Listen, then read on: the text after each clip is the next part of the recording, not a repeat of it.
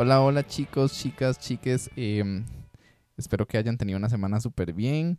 Eh, primero, este es el último episodio de la temporada. Ahí les vamos a tener como ciertas sorpresas. Eh, hoy tenemos a un invitado muy especial. Bueno, jo- Marcel aquí. Hola, aquí Josué. ¿Qué perros? Este, tenemos a un invitado muy especial. eh, Dani. Eh, hola, mucho gusto. Eh, me llamo José Daniel. Em, estoy muy contento de estar acá compartiendo con Marcel y Josué. Eh, sí, el tema de esta semana es eh, papiloma y VIH. Es un tema que, bueno, hace poco, por ejemplo, la noticia de la vacuna hacia las niñas generó mucha controversia por personas ahí medio locas. este, y bueno, en la semana pasada tratamos el tema de mujeres y VIH y esta semana queríamos relacionarlo con, con ese episodio. Eh, Dani, ¿cómo estás? Eh, ¿Qué haces? Contanos un poco sobre vos. Eh, bueno, todo bien por acá. Entonces, un poco sobre mí. Como les contaba, em, me llamo José Daniel. Alguna gente me dice José, otra gente me dice Daniel, otra gente me dice Dani. Entonces, varias opciones pueden elegir. Eh, soy estudiante de medicina de sexto año en este momento. Eh, soy médico interno, la forma en que se le dice a los estudiantes de medicina de sexto año. Estoy casi por graduarme, entonces como a dos meses de graduarme. Y pues me invitaron a hablar de este tema y estaba muy complacido. Entremos en materia. Eh, hicimos como preguntas en redes sociales, principalmente Instagram. En realidad solo Instagram. Este. para que las personas preguntaran un poco sobre qué dudas tenían sobre el papiloma, pero empecemos por lo básico. ¿Qué es el papiloma humano? El virus del papiloma humano. Es un virus. Exactamente, es un virus. Eh, justamente como su nombre lo dice, es un virus y como también su nombre lo dice, es un virus que afecta específicamente a la especie humana. Eh, no se ha visto afectación de ninguna otra especie. Em, como tal, es un, virus, es un virus que le gustan los epitelios. ¿Qué quiere decir los epitelios? Los epitelios son la capa más superficial de la piel o de las mucosas, que son las partes de adentro, por ejemplo, de la boca o de los genitales. Entonces es un virus que le encantan las mucosas, que le encantan eh, la piel, específicamente, como les contaba, el epitelio. Entonces es un virus que justamente ahí vamos a notar que su forma de transmisión va, va a ser cuando hay contacto de la piel a una mucosa, de una mucosa con una mucosa. Ujú. Eh, ahora que decís este, la manera de transmisión, frecuentemente, ¿cuáles son las vías de transmisión eh, para el papiloma? Las que más, eh, las que más pueden eh, afectar a la transmisión del papiloma. Ok, el virus del papiloma humano puede transmitirse, eh, se transmite principalmente por forma sexual, entonces puede transmitirse en relaciones sexuales orales, en relaciones sexuales penetrativas, sean vaginales o anales. Eh, y sí, básicamente, eh, siempre y cuando implique, como les decía, contacto de piel con piel o de piel con una mucosa. Ok, entonces se dice contagio, se dice transmisión. ¿Cómo se dice? Porque muchas veces ex- existe como esa confusión de, de este, ¿cómo decirle? Porque, digamos, con transmisión a veces es una cosa, contagio es otra, entonces hay una confusión en esos términos. Si lo puedes explicar, sería como genial. Tómate Ok. tu tiempo también. La palabra adecuada cuando hablamos de infecciones de transmisión sexual es justamente transmisión. Esto porque eh, son enfermedades transmisibles, tienen sus vías específicas en que se transmiten. Entonces, la palabra contagio también históricamente ha sido una palabra que es un poco peyorativa, que lleva detrás de sí cierto, eh, cierto ambiente o ciertos términos negativos. Entonces, la forma adecuada de hablar de las infecciones de transmisión sexual en este momento es con la palabra transmisión. Eh, eso también, a la hora que hablamos un poco de la terminología, lleva como a la disyuntiva de mucha gente llama las ITS enfermedades de transmisión sexual. Justamente también ahí hablamos de que la palabra adecuada es una infección, porque muchas veces eh, las personas pueden tener el estatus de positivo para alguna infección, pero no necesariamente implica que estén enfermas de ella. Eh, volviendo un poco a- al VIH, eh, por ejemplo, una persona que vive con VIH puede estar infectada o puede tener puede vivir con VIH, pero no necesariamente implica que el VIH esté manifestándose como una enfermedad. Justamente por eso el término correcto es infección. Ok, ok. Em, y como... mm, Suave, me fui en blanco. Aquí, bueno, entre las preguntas que nos ha hecho el, el público oyente, hay una que dice, em, hablemos de penetración y el em, frote o acercamiento entre mujeres eh, lesbianas o bi o pansexuales.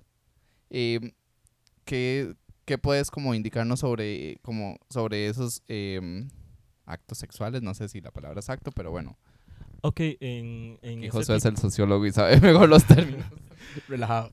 En ese tipo de dinámica también existe la posibilidad de que se dé la transmisión del virus, porque como lo explicaba, eh, es un virus que se transmite de eh, epitelio a epitelio, es decir, de piel a piel o de mucosa a piel o de piel a mucosa. Entonces, justamente con que haya contacto y puede haber transmisión perfectamente del virus. Entonces, también aplicaría en ese caso como una forma de transmisión.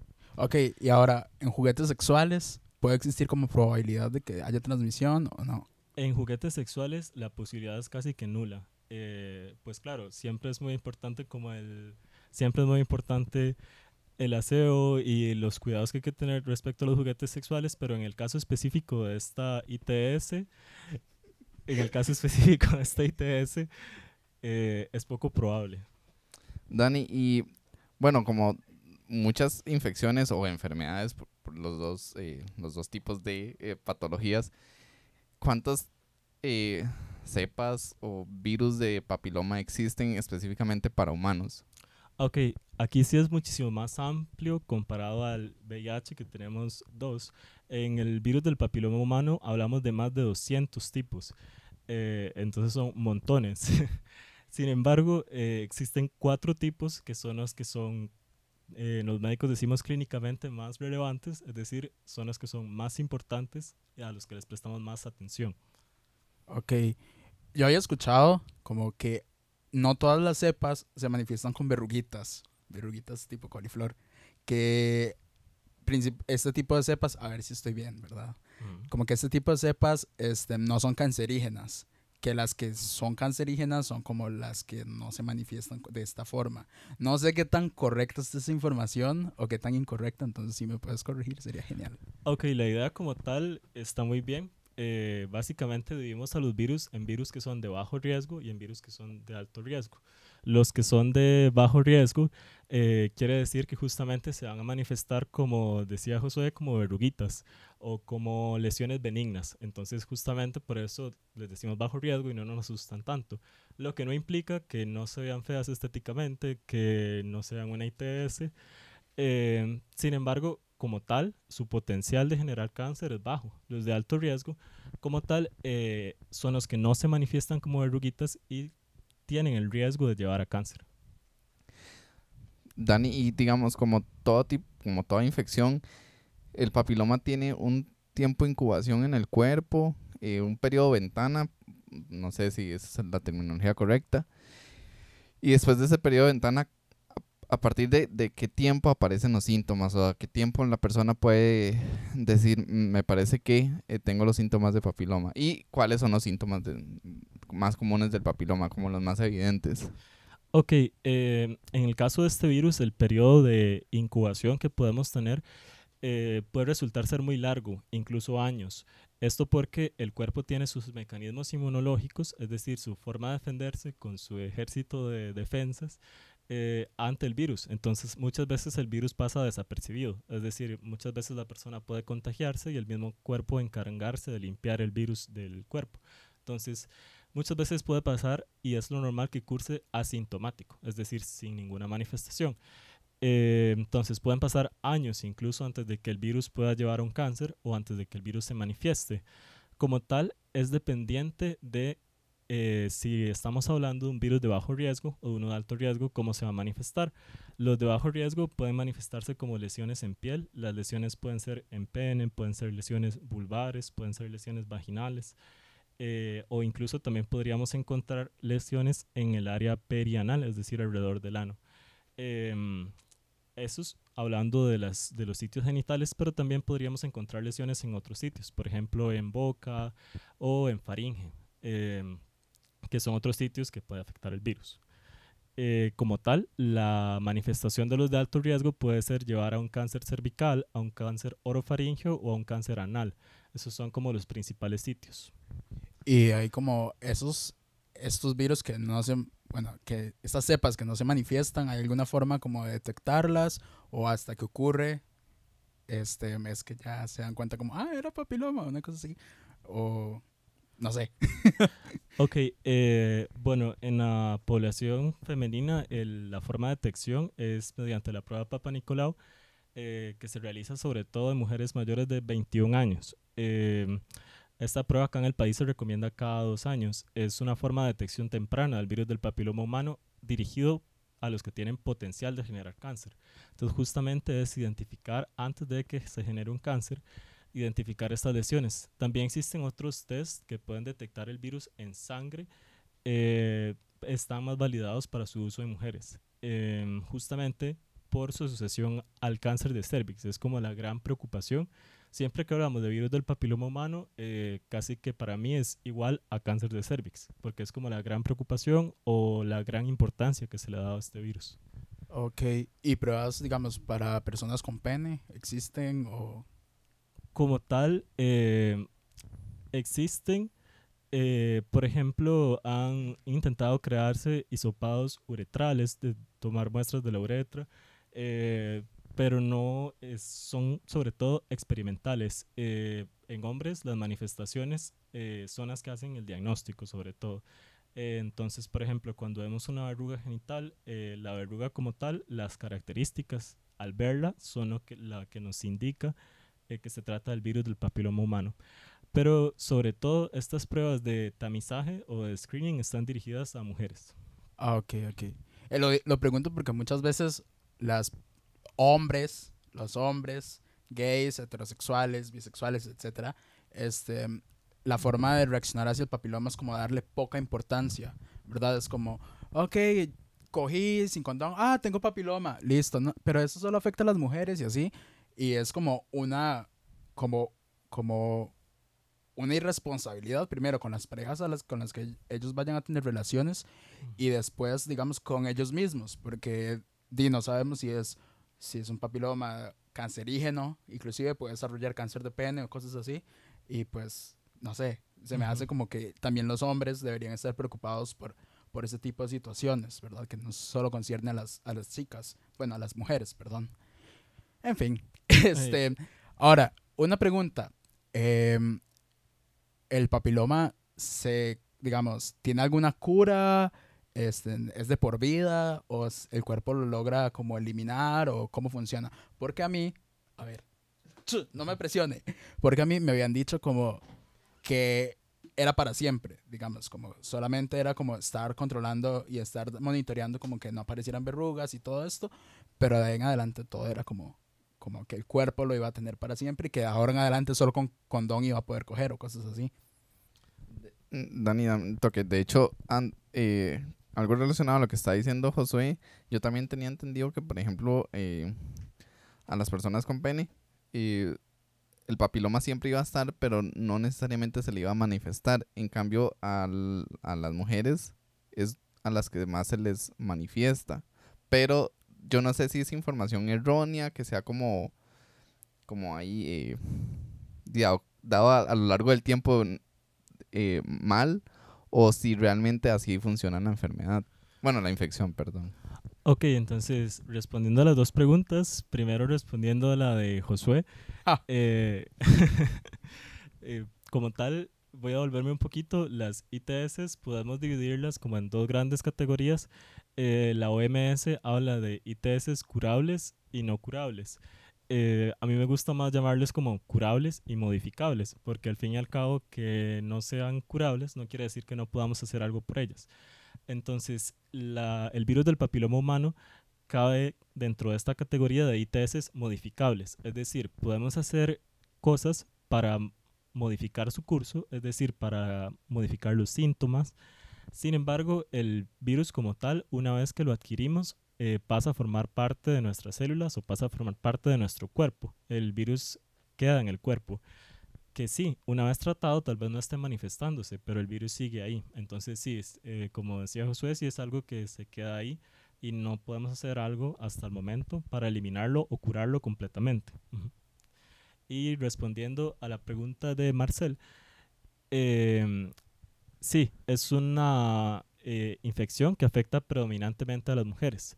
Eh, los hombres también eh, tienen tasas de contagio o de transmisión similares, sin embargo, afecta predominantemente a las mujeres, porque justamente por lo que decía su asociación con el cáncer cervical. Entonces, justamente por eso es que la mayoría de las campañas de detección de de detección de virus del papiloma humano se han enfocado a la población mujeres. Ok, ok, ok. A ver, este, una vez que tratamos, digamos, tengo verrugas de papiloma, una cosa así. Este, I've been there, been there, eso ha pasado. Este, y me las trataron, ¿verdad? Me las quemaron con esta cosita que duele un pichazo y todo eso. No es que haya pasado por ahí, pero pasé por ahí. Este, Después de eso, si yo tengo relaciones sin protección, este, es posible que, que, se, se, transmita el, papiloma, digamos, en esa, por tener contacto con esa piel. Eh, no, ahí no sería posible la transmisión. Es posible sobre todo cuando la lesión está activa, es decir, cuando estamos viendo la verruga como tal. Pero una vez que la verruga se ha quemado y la piel que nace y cicatriza, eh, está sana, es muy poco probable que haya una transmisión del virus del papiloma humano. Ok, ok. Y bueno, entre las preguntas que, que nos han hecho, em, bueno, aquí hay una como que genera cierta, como cierto, ahí, eh, usar preservativo hace la diferencia, pero creo que en general el preservativo es como la única barrera, entre comillas, que, que no permite la, entrada de ninguna infección al cuerpo. Pero con el papiloma específicamente, si, por ejemplo, eh, no sé, si yo tengo verrugas en el pene y practico algún tipo de penetración, aunque me ponga condón, siempre va a haber la posibilidad de transmisión hacia la otra persona. Ok, cuando hablamos del preservativo siempre hablamos como de forma aislada, es decir, hablamos como del preservativo para gonorrea, o hablamos del preservativo para VIH, o en este caso hablamos del preservativo para virus del papiloma humano. Eh, sin embargo, yo siento que el tema del preservativo también deberíamos verlo como un conjunto. Eh, como tal, nos confiere protección para muchísimas ITS. Eh, en el caso del virus del papiloma humano, no es 100% fiable por el hecho de que el virus podría estar afectando otros sitios de la piel no cubiertos por el preservativo. Eh, como la transmisión decíamos se daba piel con piel, entonces perfectamente podría darse transmisión en el acto sexual sin que haya eh, eh, contacto, sin, perdón, sin que la otra parte que está cubierta por el preservativo sea la, que tiene la lesión activa. Entonces, como tal, no nos confiere una protección al 100%, pero eso no nos hace que desestimemos el uso del preservativo, justamente por lo que decía, veámoslo como un conjunto, eh, nos confiere protección para muchísimas enfermedades, tanto el preservativo masculino como el femenino. Y con este, digamos, con este nuevo tratamiento que se le está dando a, las niñas, no sé qué edad, creo que es 10, entre 10 y 12, no, no, no recuerdo qué tan efectivo es la vacuna. Digamos, qué, qué tanta protección le genera a las niñas y por qué todavía no, creo que no se le está aplicando a, los niños de esa edad. Ok, eh, la vacuna es eh, muy fiable, es muy efectiva en la protección contra el cáncer cervical y contra otras patologías. Eh, se aplica justamente a los 10 años porque la edad ideal para aplicar la vacuna es cuando los pacientes son eh, núbiles o no han iniciado el contacto sexual. Eh, esto porque una vez que la persona inicia el contacto sexual hay una alta probabilidad de que se contagie de alguna de las cepas, de que se transmita alguna de las cepas, perdón.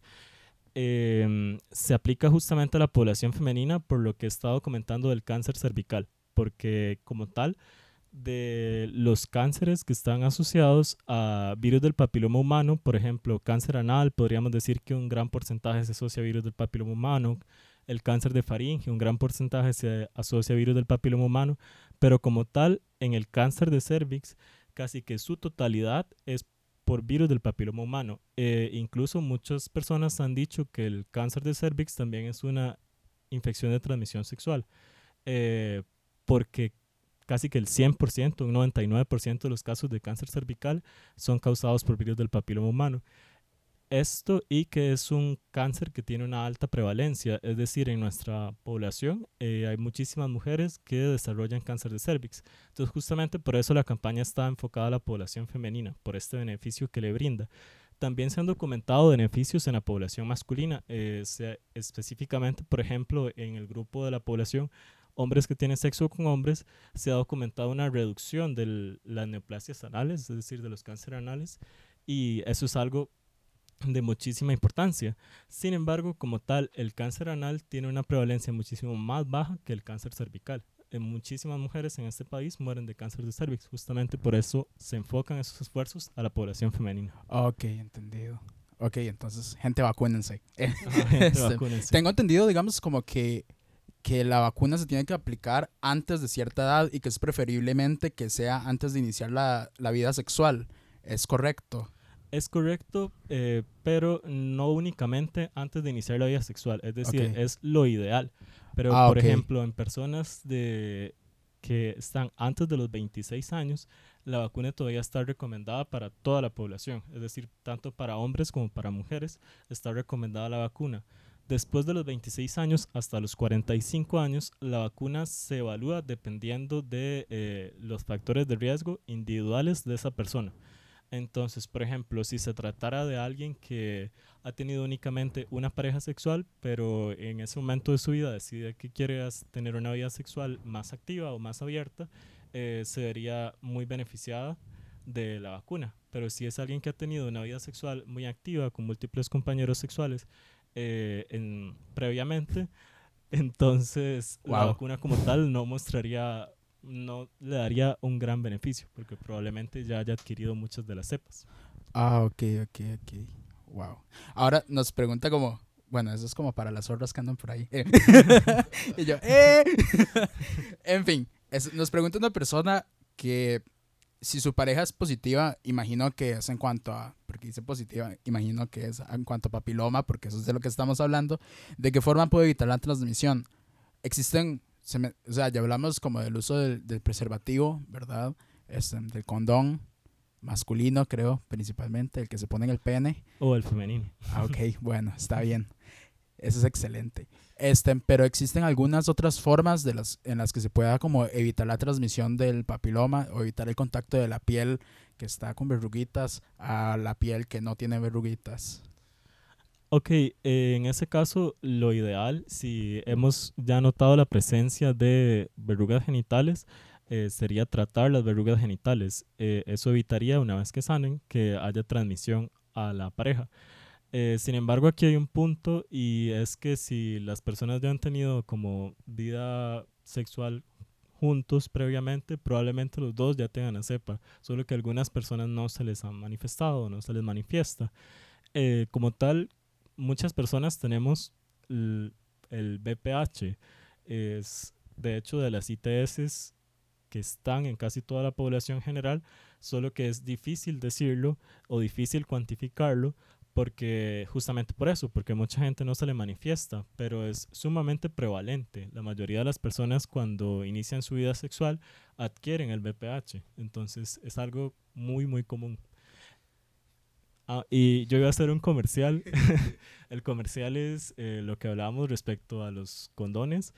Antes la caja eh, como tal solo tenía condones masculinos. Hace poco inició como campaña a traer condones femeninos, entonces también ahora están a disposición de los costarricenses para su vida sexual. Dani, y ahora que decís que una persona se le puede manifestar o, o no, no sé si esto tiene que ver con el sistema inmune de cada persona, pero puede pasar que una persona dure, no sé, 10 años sin que se le manifieste el papiloma y de repente aparezcan los síntomas. Eh, O no necesariamente. Sí, podría suceder y de hecho con los tipos que generan cánceres sucede justamente eso, que pasan muchísimos años, a veces el cuerpo eh, hace que regrese, digamos, la historia de la enfermedad y lo limpia, o puede ser que siga progresando, pero es una historia de muchísimos, muchísimos años, eh, de, que puede ser 10, 15 años hasta que comience a manifestarse. Como comentaba un poco al inicio, eso es justamente la idea de la prueba de Papa Nicolau eh, de ver cambios en las células, es decir, debajo de un microscopio, lograr ver cambios antes de que podamos verlos como a simple vista, de cuando hacemos un examen físico o cuando examinamos a un paciente. Entonces sí, podría estar el virus ahí, eh, puede, podría ser que no veamos nada y podría ya estar generando cambios y durar muchísimos años en, en generar esas manifestaciones. Ujú, Eso está interesante.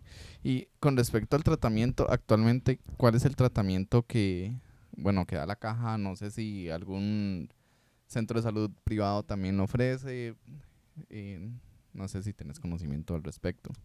Ok, eh, ahí depende. Depende de si estamos hablando de las verrugas o si estamos hablando de los tipos que pueden llevar a cáncer. Em, como tal, si estamos hablando de las verrugas, eh, existen formas eh, de cauterizarlas, principalmente con frío, que es lo que Josué comentaba que le dolió mucho. Eh, también existen tratamientos tópicos, es decir, que se pueden aplicar sobre la verruga. Em, Me imagino que esos toman un poco más de tiempo. toman un poco más de tiempo. Ok. Eh, y existen unos que trabajan justamente con el sistema inmune. Existe uno específicamente que se llama Imikimod, que lo que hace es como reactivar el sistema inmune, como decirle, como, ma, despiértese. Eh, vea, tiene una verruga. Entonces ya el ma se despierta y comienza a atacar y a hacer que la verruga ok. desaparezca. Eh, Qué bueno ese. ajá. Pero ese no lo tiene la caja, lastimosamente. Ah, ok. Eh, y como tal, un, el, en cuanto a los tipos que pueden generar cáncer, hay ciertos abordajes que se hacen en el, en el cuello del útero, que es específicamente el sitio que afecta más frecuentemente. Por ejemplo, también se puede hacer una crioterapia, eh, se puede quemar con frío, o puede hacerse un tratamiento que se llama un LIP, que lo que se hace es como con un asa quitar esa partecita del cuello que está generando cambios o que está afectando el virus. Em, Se escucha doloroso. bueno, hay anestesia. yo hay anestesia. Ah, sí, pero después que queda. Oh, por Dios. Y sí, como tal, eh, eso cuando lo detectamos de forma temprana, eh, si lo detectamos de una forma ya tardía y se ha desarrollado el cáncer de cervix, pues ya estaríamos hablando completamente de otro tema, que sería tratamiento del cáncer de cervix. ¿Y cuál es ese? Bueno, es muy variable, hay desde cirugía hasta quimioterapia, radioterapia. Ah, ok, ok, ok, ok. A ver. No entiendo señas, Marcel. Yo vi que estaba haciendo como una pancita. Ajá, la- mi- la- me acaba de surgir como una duda. ¿Hay alguna manera de que el papiloma se transmita de mujeres eh, embarazadas o hombres trans embarazados? ¿Embarazados? Puede decir, sí. Em, hacia, el, hacia el bebé. Bueno, hacia el feto, bebé, a la hora, porque se puede transmitir a la hora de parto y no necesariamente cuando está formando el, el, el bebé. Eh, sí, claro. eh, principalmente si tenemos lesiones activas en la vía de parto, es decir, en el canal vaginal. Entonces, eh, si por ejemplo hubiera una verruga vulvar o inguinal o anal, es poco probable y no se transmitiría como tal al producto, pero eh, si están esas lesiones en la vía de parto, podría transmitirse y una de las formas en que se puede manifestar es en su forma faringea, como una papilomatosis, es decir, eh, se- What the fuck? eh, lo que puede llegar a hacer es- son, por ejemplo, papilomas o crecimientos en la faringe o en la laringe y Ok. eh, afectar un poco la voz. Eso también puede pasar. Eh, es una forma que se manifiesta en los bebés pequeñitos cuando se transmite por la vía de parto. ¿Y cómo tratan eso, digamos, en, en pequeños humanos? en pequeños humanos. Bueno, hay varias formas, pero generalmente también lo que se hace es como resecar la lesión o también intentar cauterizar esa lesión. Ok, ok. a mí me pasó que cuando me trataron esta vara, este, no me sentí como muy a gusto en el, en el lugar en el que me atendieron. ¿Ah? Sí. Este, de hecho sí, andaba de zorra, o sea, de, de sí. Irresponsablemente, debo admitirlo, pero fuck it. Este, pero en el lugar al que fui no me sentí muy a gusto, digamos, fue como todo esto de quemarlas y, y bla, bla, bla, y yo veía la piel donde caía y donde olía feo, porque la piel quemada huele feo. Este, no, me escucho bien, yo, yo me escucho bien. Este, pero eh, el trabajo en sí que hicieron las personas, el doctor era un hombre, porque no pueden faltar los hombres. Este, este fue, digamos, como me sentí como un pedazo de carne en un- eh, que- al cual estaban haciendo arreglos, ¿verdad? De hecho, una vez salí del, del, de, de la, de la cirugía y fue como, necesi- tuve que ir al baño porque me estaba descomponiendo, porque estaba como, madre, que es esta picha, me siento demasiado mal, me siento como...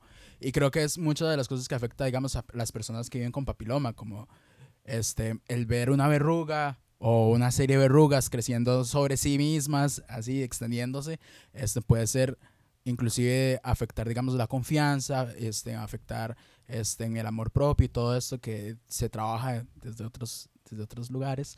Este, pero sí siento que, y por lo cual no se habla el tema, o sea, sucede mucho que, que chicas viven con las verrugas y todo esto y lo ocultan y tienen miedo a decirlo porque porque da miedo, porque da miedo de qué dirá la persona con la que estoy, porque da, porque da miedo, digamos, como eh, abrirme sexualmente a una persona, es en todo esto, porque tiene mucho estigma, no solo el VIH tiene estigma, sino todas las ITS, este, y se me ocurre, digamos, como, como plantear un reto quizá a las personas profesionales en salud, que es buscar como el trato más humano, o hacer el trato más humano, ¿verdad? vos como estudiante de medicina, como, como cuáles crees que son esos puntos, digamos, que entre, entre las personas que estamos en consulta y entre profesionales en salud, este, deberíamos como ir trabajando para poder construir una mejor interacción y que nos salgan las personas sintiéndose como pedazos de carne o que nos salgan sintiéndose afectadas por un proceso que puede volverse muchas veces invasivo psicológicamente hablando. No sé si me fue una Ujú. pregunta un tanto larga. Este, pero Bueno, coincido completamente en lo que decís y siempre he creído en que la medicina tiene que ser una medicina que sea humanizada, Em, porque al fin y al cabo trabajamos con seres humanos el día a día y trabajamos con seres humanos que están sufriendo de enfermedades o de padecimientos, entonces el enfoque siempre tiene que ser muy humano.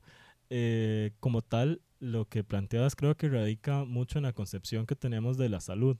Eh, la salud tradicionalmente siempre se ha visto, y tal vez muchos médicos la siguen viendo así, como la ausencia de la enfermedad.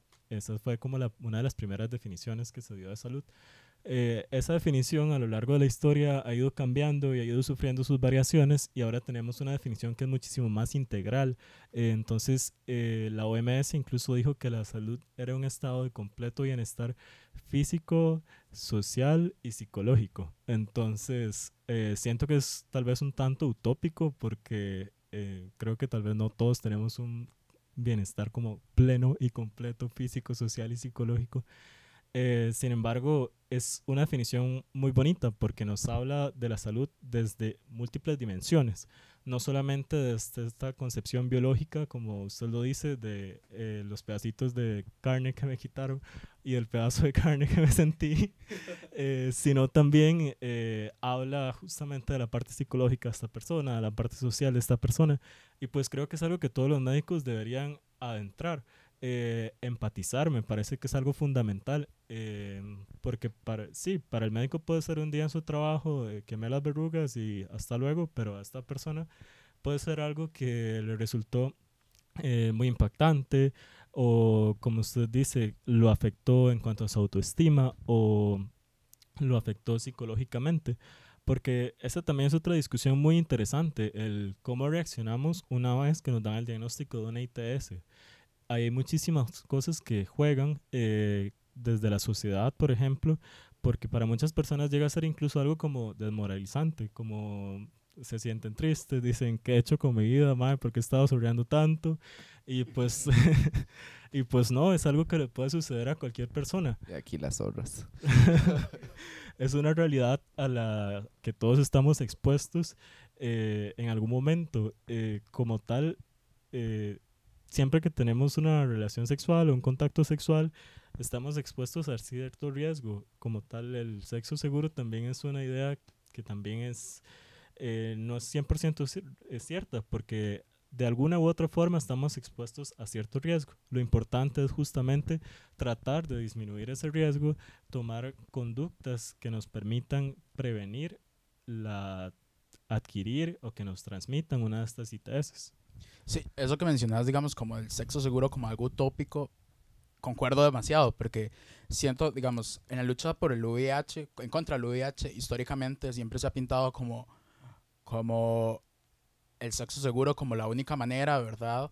Este, y no necesariamente, o sea, también tenemos herramientas para poder coger sin condón, etcétera. No lo estoy como promocionando, pero son cosas que se pueden dar, este, y ante las cuales tenemos que estar, ser personas responsables, ¿verdad? O sea, yo creo que, ok, tenemos una educación sexual pobre por el sistema educativo en el cual estamos y la sociedad católica en la que estamos, este, pero si una persona, por ejemplo, está escuchando este podcast es porque tiene acceso a Internet y puede consultar, digamos, más mm, información mucho más veraz, ¿verdad? Y a partir de eso tomar decisiones.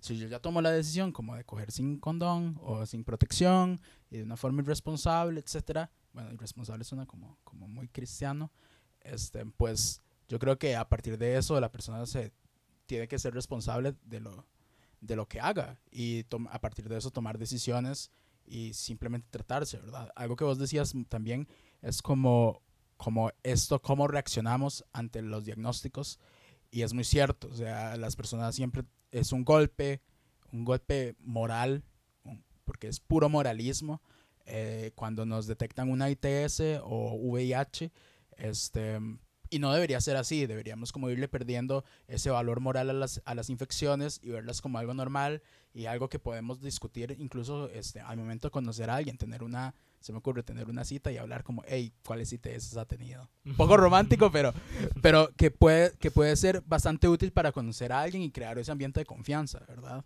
En fin, Marcel, no sé, ¿quieres decir algo? sí, algo que, que, bueno, que ustedes han mencionado es esto de de la salud física, eh, bueno, que la salud se debe entender más como eh, teniendo tres puntos, que es lo físico, lo psicológico y lo social. Con respecto, por ejemplo, al VIH, se, se ve que, eh, bueno, el hospital de Cartago, bueno, aquí Costa Rica, Cartago, el hospital San Juan, el Calderón y en México, que tienen una clínica integral para tratar el VIH. ¿Por qué no? Porque el salud no se, no se ha encargado de también generar una clínica integral no solo para el VIH, sino para otras ITS y, por ejemplo, el papiloma humano que, que afecta eh, con el cáncer de cervix, por ejemplo. ¿Crees que sí debería haber una eh, atención integral con todas las ITS en general? Sí, claro, pienso que debería haber una atención integral justamente por todo esto que hablábamos de las repercusiones que tiene con la persona a nivel psicológico, de cómo pueden hacerlo sentir. Sin embargo, con el resto de las ITS eh, o con las otras ITS es un poco más complejo porque hay muchísimos, muchísimos casos. Entonces, no justifico, pero quizás sea complejo para el sistema de salud por la gran cantidad de personas que se diagnostican día a día con una ITS. Entonces, tal vez para el sistema de salud sea un poco complejo. Eh, luego, lo que hablaba eh, Josué respecto a la educación sexual es muy curioso porque siempre que hablamos de ITS o nos hablaron de ITS en nuestra secundaria o en nuestra primaria, eh, siempre que yo lo veo para atrás, recuerdo que me hablaron sobre abstinencia. Y realmente eh, a mí ese es un concepto que me ha parecido, tal vez sea válido para alguien, pero me parece un poco... Para mí no. para mí no. me parece un poco irreal. Eh, porque siempre nos decían, la abstinencia es el método 100% seguro. Y ok, sí, es cierto, es el método 100% seguro, pero la mayoría de las personas eh, viven una vida sexualmente activa. Eh, ok, entonces, partiendo de esto, creo que lo importante es la forma en que vemos la educación eh, sobre sexualidad y sobre ITS, que tengamos una forma de adquirir herramientas, de adquirir herramientas de conocer nuestros cuerpos, de darle a la gente la confianza de verse al espejo, tocarse, sentirse y cuando sienta algo diferente, aprender a identificarlo y saber decir, sí, mira, esto podría ser un ITS, mejor que me vea un médico. Y justamente también perder ese miedo, esa barrera que hay entre la persona y llegar a consultar, eh, romper esa barrera para que las personas acudan y puedan tratar sus ITS de forma temprana, lo que me parece como muy importante, porque, eh, no sé, es muy diferente lo que podríamos hacer tal vez por una verruga chiquitita que está empezando a algo terrible que le va a dejar una cicatriz muy grande a la persona. Ok, y vos hablas de romper esta barrera entre las personas que, que no estudiamos medicina este, y que tenemos que ir a consulta y todo esto, y las personas que están del otro lado, las personas profesionales en medicina y todo esto. Este, y mucho del miedo puede ser porque van a juzgar mi vida sexual, ¿verdad? Siempre está como este, este miedo a que una mirada externa juzgue lo que yo hago. Este, cómo, digamos, cómo crear la confianza para que esto no sea así, ¿verdad? Como qué pasos tenemos que dar para yo ir evitando como poner, digamos, esta evaluación extra que pongo en mi vida sexual. Ok, creo que algo fundamental es la confidencialidad que debe existir en una consulta médica. Entonces, como tal, si yo tengo una ITS, si tengo gonorrea o si tengo sífilis o noto alguna lesión extraña en mi pene o una chica nota una lesión extraña en su vulva, entonces muchas veces a la gente le apena eh, acudir al médico por estas razones, porque es un sitio tabú, los genitales siempre han sido tabú. Entonces, algo muy importante es que una vez que asistan a una consulta médica, uno de los principios de los médicos debe ser esa confidencialidad. Yo no tengo por qué juzgar a esta persona y no tengo por qué divulgar lo que esta persona tiene. Eh, pero esas dos cosas a mí siempre me han parecido fundamentales. Ah, ok, ¿y qué pasa si, porque puede existir el caso en que la confidencialidad se rompa? ¿Qué, qué sucede en ese caso? ¿Cómo reaccionar? Eh, ok, bueno, es difícil de contestar esa pregunta. Ah, ya. Pero eh, existen herramientas, me imagino que a nivel de colegio de médicos, pero como tal es un compromiso que los médicos asumen, eh, tener confidencialidad con los padecimientos de sus pacientes. Y creo que la mayoría de los médicos son muy chilos al respecto. Uno no le anda contando a las personas lo que vio en sus pacientes porque al fin y al cabo es algo muy del paciente y usted. Ah, ok, ok. Marcel. Aquí son como dos preguntas en una. Eh, la primera es como muy general, que me llamó mucho la atención y sinceramente nunca lo había pensado, que cuáles son las ITS más frecuentes o más comunes en Costa Rica y cómo específicamente el papiloma se puede relacionar al VIH. ¿Hay alguna relación muy fuerte eh, entre estas dos ITS? Ok, eh, entonces voy a contestar primero la pregunta de las ITS en Costa Rica. Como tal, sí existen datos, milagrosamente. Yo creí que iba a contestar esta pregunta diciendo no existen datos, porque muchas veces no tenemos datos a nivel país, pero sí, las ITS son una enfermedad que se notifica al Ministerio de Salud. Entonces, como tal, sí tenemos datos. La ITS en este momento que es más frecuente en Costa Rica es la gonorrea. Eh, Josué está celebrando.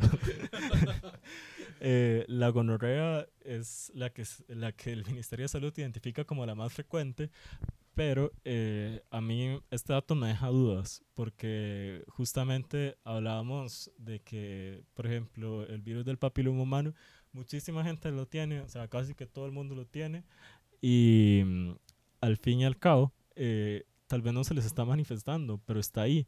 La gonorrea, al ser algo mucho más evidente, al comenzar a decir, me comencé a tirar, a supurar eh, por mi pene. me ha hecho una manguera. una secreción. una secreción maloliente o para las chicas mi flujo habitual cambió y ahora huele mal, entonces la gente consulta de forma más temprana. Entonces el diagnóstico es más sencillo. En cambio, en el caso del virus del papiloma humano hay mucho menos diagnóstico a pesar de que la gente tenga el virus. Pero como tal, como descrita como tal, la gonorrea es la que está como el puesto número uno. Ah, ok. Y ahora la relación que existe entre VIH y papiloma. Ok, entonces esta pregunta la podemos contestar como de varias formas. La relación en cuanto a si las personas de, con VIH tienen más virus de papiloma humano, entonces la respuesta ahí es sí. Eh, Soy una estadística más. soy una estadística más. Em, es- en, respecto a esto, no se conoce todavía si existe como alguna predisposición en específico o si simplemente es por el factor de al tener... eh, No sé, ma- ahora llego a revisarme el pene, el culo y demás. si al tener más eh, parejas sexuales también aumenta el, el BPH. Y luego, la otra forma en que podemos contestar esta pregunta es respecto a el caso de una persona que viva con VIH que no haya iniciado su tratamiento antirretroviral, en que la enfermedad progrese, eh, en, en el que ya sea enfermedad, digamos, que sus defensas bajen, entonces el virus del papiloma humano ahí tendría chance para hacer más, eh, para actuar de forma negativa en el cuerpo. Eh, entonces se ha visto, por ejemplo, en las mujeres que vivan con VIH y que ya estén eh, disminuyendo sus defensas, que pueden progresar a cáncer cervical más rápido. Entonces esa es la otra forma en que se puede contestar la pregunta. Wow, wow. Y digamos, una relación, digamos, una persona que tenga VPH tiene más probabilidades de VIH. ¿Es posible? No lo sé. Eh, eso está escrito, pero sobre todo con eh, sífilis y con herpes. Esas son las dos ITS que se han identificado como factores de riesgo para eh, que aumentan el riesgo de adquirir VIH. Eh, ¿Por qué? Porque la sífilis como tal podría manifestarse como una úlcera cutánea, es decir, como una úlcera en piel, en pene o vagina. Entonces es una forma eh, de contacto directo tal vez que nos podría hacer o aumentar el riesgo de adquirir VIH. Lo mismo sucede con el herpes. Eh, el herpes nos causa muchísimas lesiones, vesículas como bombitas de agua. Entonces también esos son defectos cutáneos que podrían aumentar el riesgo de adquirir VIH. Ok, ok. Bueno, yo creo que ya estamos, ¿no? Sí. este, muchas gracias, Dani, por venir y aclararnos y traernos conocimiento. Eh, este, y no, yo creo que eso sería igual. Si tienen alguna pregunta con respecto a BPH, eh, o no nos manden fotos. eh. este, pero si tienen alguna pregunta, Yo recibo nudes por aquello. No, ok, ok. Este, pero si tienen alguna pregunta con eso, nos la pueden hacer llegar por redes y nosotros se la hacemos llegar a Dani. Este, igual la mejor consulta, yo creo que es la de un profesional que les pueda atender presencialmente. Hay que ser responsables, personas, somos personas adultas. Quizá algún adolescente nos escuche, pero también hay que ser responsables en esos casos. Este, y no, yo creo que ya estaríamos. Último episodio del año. ¡Uh! Eh, Sí, este, ese es, esperamos que sea el primero, el primer episodio de ITS y bueno, Dani, gracias por acompañarnos. No, y yo también quería darle las gracias a Marcelia y a Josué por este espacio.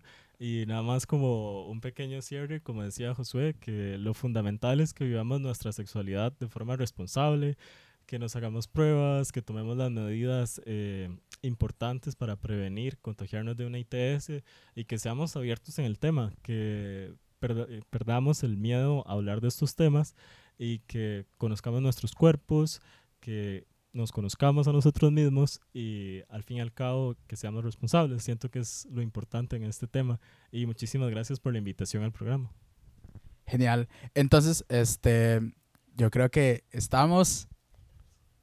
¿Qué? Ma, yo no entiendo por señas. Aquí, aparte de Dani, tenemos a, a otra compañía, a Fer. Ella, así como un anuncio rápido, eh, bueno, un proyecto personal, creo que es. eh, rápido, si querés mencionar. Hola, estaba encubierta en realidad.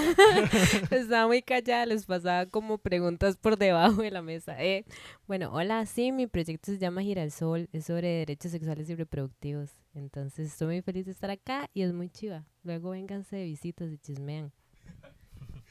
Sí, bueno, sigan a Fer también y a su proyecto y a nosotros, obviamente. y no, muchísimas gracias por otra vez escucharnos. Sí, este, cualquier cosa, ok, terminamos con 20 episodios este año. Uh, este, yo no creí que lo íbamos a lograr. Em, pero para el primero de diciembre esperamos tener como un unos tres o dos episodios especiales sobre historia del VIH. Como saben, el primero de diciembre es el día de la lucha contra el VIH.